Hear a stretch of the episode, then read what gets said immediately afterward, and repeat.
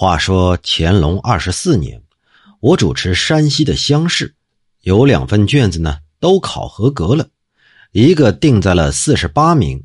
填写草榜的时候，分房阅卷的考官呢是万全县令吕林，他把卷子错放在了放衣服的箱子里，怎么也找不到了。一个呢定在了五十三名。填写草榜的时候，也不知哪儿来的一阵冷风，把蜡烛吹灭了三四回。考官又换了别的卷子，这风就不吹了。等到榜单揭晓以后，把胡名字的封条一拆呀，原来定在四十八名卷子找不到的那位啊，叫范学夫；而原来定在五十三名风吹蜡烛的那张考卷的考生叫做李腾蛟。于是就怀疑了，这两个考生是不是干了什么缺德事儿，所以冥冥之中受到了惩罚。可是，到了乾隆二十五年的乡试，这两个考生啊，还都考中了。